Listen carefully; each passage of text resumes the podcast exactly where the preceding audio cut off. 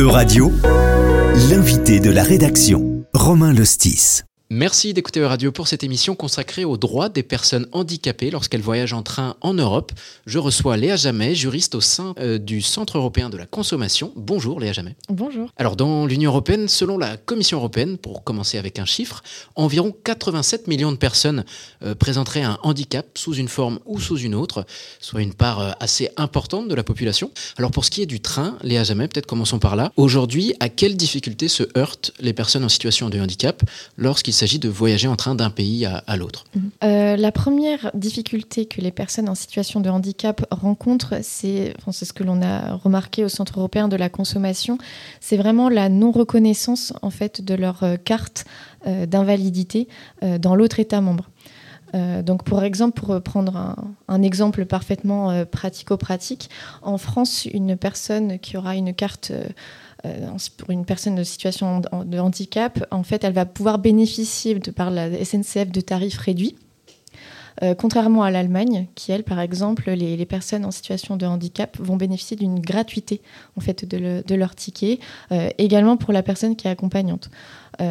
donc ça, par exemple, un Allemand qui veut voyager en France devra obligatoirement euh, payer un, billet, alors que contrairement chez lui, en fait, euh, le, ticket est gratuit. Alors, il existe déjà des législations euh, européennes qui visent à améliorer les conditions de vie, les conditions de transport et la garantie des droits des personnes handicapées en Europe. S'il y a déjà des législations européennes qui existent, mm elles sont insuffisantes, du coup, si, je vous comprends bien.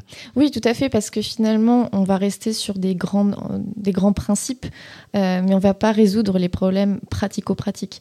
Euh, là, clairement, il y a une non-reconnaissance globale, en fait, euh, de la... Il n'y a pas de carte européenne. Tous les jours, les personnes se retrouvent confrontées à des problématiques pratiques fait. Parce que pour prendre un autre public, par exemple le public mm. jeune, mm. d'une région à l'autre, mm. les avantages en termes d'abonnement, en termes de tarifs dont bénéficient les jeunes, d'une région à l'autre, ça change. Euh, là, pour un public en situation de handicap, d'un pays à l'autre, ça change. En, en quoi est-ce, pas illégal, mais en quoi est-ce une lacune à corriger? Euh, bah Pour nous, en fait, c'est un, enfin, une discrimination en réalité qui est, qui est faite pour ce, ce public-là. Euh, et c'est totalement contraire, finalement, cette non-harmonisation et cette non-reconnaissance Hein, finalement, comme je disais, par les cartes euh, euh, d'invalidité. Euh, c'est clairement une discrimination sur ce, sur, sur ce règlement-là. Oui. parce que, en fait, pour rappel, c'est dans le, socle des droits sociaux, je crois, de l'Union européenne, que les, comment les, mm. droits des personnes en situation de mm. handicap et leur mm. droit à voyager, leur droit à avoir accès à tout type de transport, ce droit sont censés être garantis pour toutes les lignes de train, y compris les lignes de train trans, transfrontalières. Mm-hmm. Alors, vous, au Centre européen de la consommation, vous recevez des, retours de la part de, de personnes concernés par ce genre de, situation? Oui, tout à fait. On, en a, on a quand même pas mal de, réclamations par rapport à ça, euh, qui se soldent plutôt bien, hein, mais qui se la plupart du temps par des gestes commerciaux, parce que là, encore une fois, on a affaire à des, euh, compagnies ferroviaires qui restent vraiment braquées sur leur politique commerciale. Pour donner un exemple parfaitement pratique, une dame qui faisait un, trajet Appenheimer euh, contre, euh, vers Strasbourg, dans la région de l'Ortenau-Kreis, en réalité, donc, elle n'avait pas besoin de payer un, titre de transport, puisque voilà, il y a euh, cette gratuité hein, du, du, transport pour les personnes ayant une carte, en tout cas, d'invalidité. Donc en fait, elle s'est faite contrôler à Strasbourg et elle a dû payer une amende, sauf que le jour J, elle ne pouvait pas régler cette amende, donc l'amende a été en plus de ça majorée. Donc au lieu de payer une amende de 50 euros, elle s'est retrouvée le jour J à payer une amende de 100 euros, mais qu'elle n'a absolument pas compris. Euh, donc là, le problème, c'était la non-reconnaissance de sa carte d'invalidité. tout à fait, puisque finalement, encore une fois, la carte d'invalidité en Allemagne permet la, gratuité des transports pour euh, ce type de public-là. Côté français, euh, la, la, SNCF, en fait, ne propose des tarifs privilégiés, mais pas la gratuité. la SNCF n'a alors a certes, grâce à notre intervention, reconnu hein, euh, la carte, euh, mais elle n'a pas permis la gratuité finalement euh, du, trajet. On a juste, juste, on a quand même négocié donc une, réduction hein, de, l'amende à 10 euros au lieu de 100 euros. Dans ce cas précis, Dans ce pour cette personne-là. Et pour cette personne-là, on fonctionne au cas par cas. Voilà, parce que on a. Pourtant, il y a des cartes d'invalidité dans les deux pays. Dans les deux pays. Il n'existe pas d'accord de reconnaissance mutuelle. Pour l'instant, non pour l'instant, non. Et euh, là, la Commission européenne donc, a, déposé donc là, le, 6 septembre donc, une proposition de loi euh, visant donc à la création d'une carte euh, de, handicap qui, qui, permettrait donc une harmonisation hein, de, de la, situation de handicap pour ces personnes-là. Donc, c'est important. Et c'est une vraie proposition de, loi européenne qui vient de rentrer dans le, processus, législatif ordinaire, comme, comme on l'appelle. Ça permettrait de résoudre l'exemple qu'on vient de citer, par exemple? Bah, Pour l'instant, ça reste une proposition de loi, ça reste quand même encore euh, très global, donc euh, ça n'a pas encore été discuté euh, au Conseil de, de l'UE et encore moins au Parlement européen.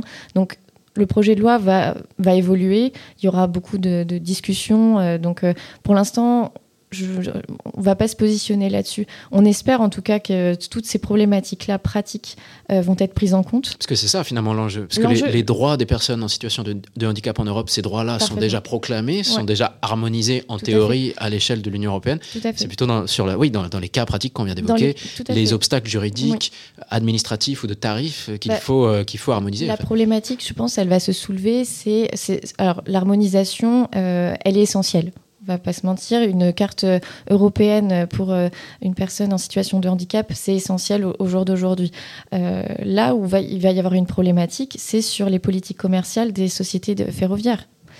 car là encore une fois, c'est est-ce qu'il va y avoir une harmonisation sur l'achat des, des, billets en fait? Est-ce que ça va permettre une gratuité? Ça pour l'instant c'est du ticket, ça c'est pour l'instant pas décidé. Donc effectivement, une harmonisation d'une carte, ça c'est essentiel, mais euh, voilà, il faut voir au-delà de, ça et euh, des, des, obstacles pratiques que rencontre. Parce qu'en fait, ça pose aussi la question du, financement d'une telle harmonisation. Exactement. Quel budget va contribuer? Est-ce que c'est des budgets nationaux? Est-ce que c'est des fonds européens? Exactement. Et ça, ça va être, ça va être euh, on espère, en, discussion en tout cas. En attendant l'aboutissement de, ces deux cartes, puisqu'il s'agit de la carte européenne du handicap et de la carte européenne de stationnement, pour les personnes en situation de, handicap, quelles solutions peuvent être apportées en attendant? Euh, quelles, quelles, recommandations, par exemple, le Centre européen de la consommation euh, émet à l'attention de ces voyageurs? Euh, oui, tout à fait. Là, euh, la première chose à faire, c'est effectivement, avant d'entreprendre un, trajet, que ce soit par exemple, je pense aux, personnes accompagnantes, hein, des personnes en situation de handicap, de se renseigner en fait auprès des sociétés euh, ferroviaires sur les politiques tarifaires. En fait, est-ce qu'il existe voilà, des, des, tarifs privilégiés, que ce soit tant pour les personnes en situation de handicap et également pour les accompagnants?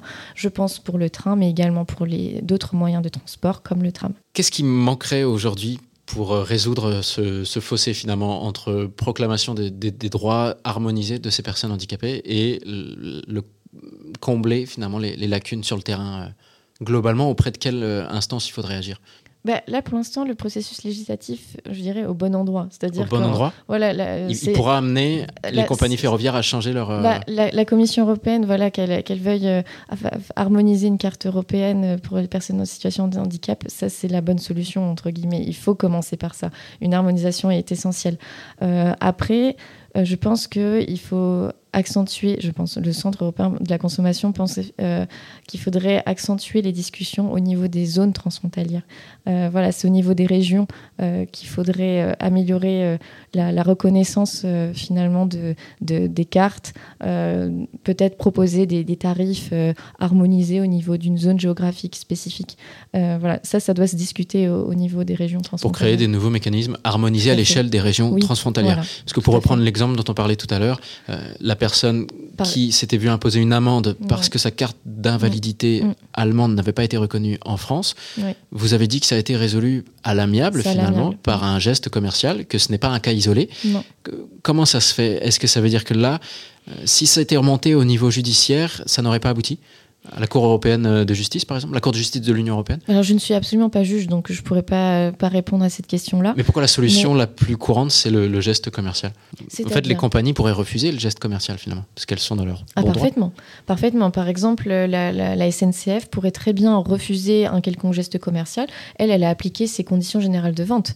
Je veux dire, un passager, c'est comme si un passager n'avait pas de, carte de réduction, arrive dans un train sans billet, il est soumis, s'il n'a pas de billet, il doit payer son titre de transport. En fait, on est dans une absence de, droit. Ah, il, y a une, absence de droit, mais c'est plutôt une absence de reconnaissance, encore une fois. C'est une absence de reconnaissance d'une carte de réduction qui n'est pas française, pour le coup. C'est ça. Hein. en tout cas, moi, je dis un très grand merci, Léa Jamais, d'avoir répondu à nos questions sur ce meilleur respect sur le terrain des des personnes en situation de handicap lorsqu'elles voyagent en train en Europe. Merci à toutes et à tous pour votre attention. Euradio vous a présenté l'invité de la rédaction. Retrouvez les podcasts de la rédaction dès maintenant sur euradio.fr.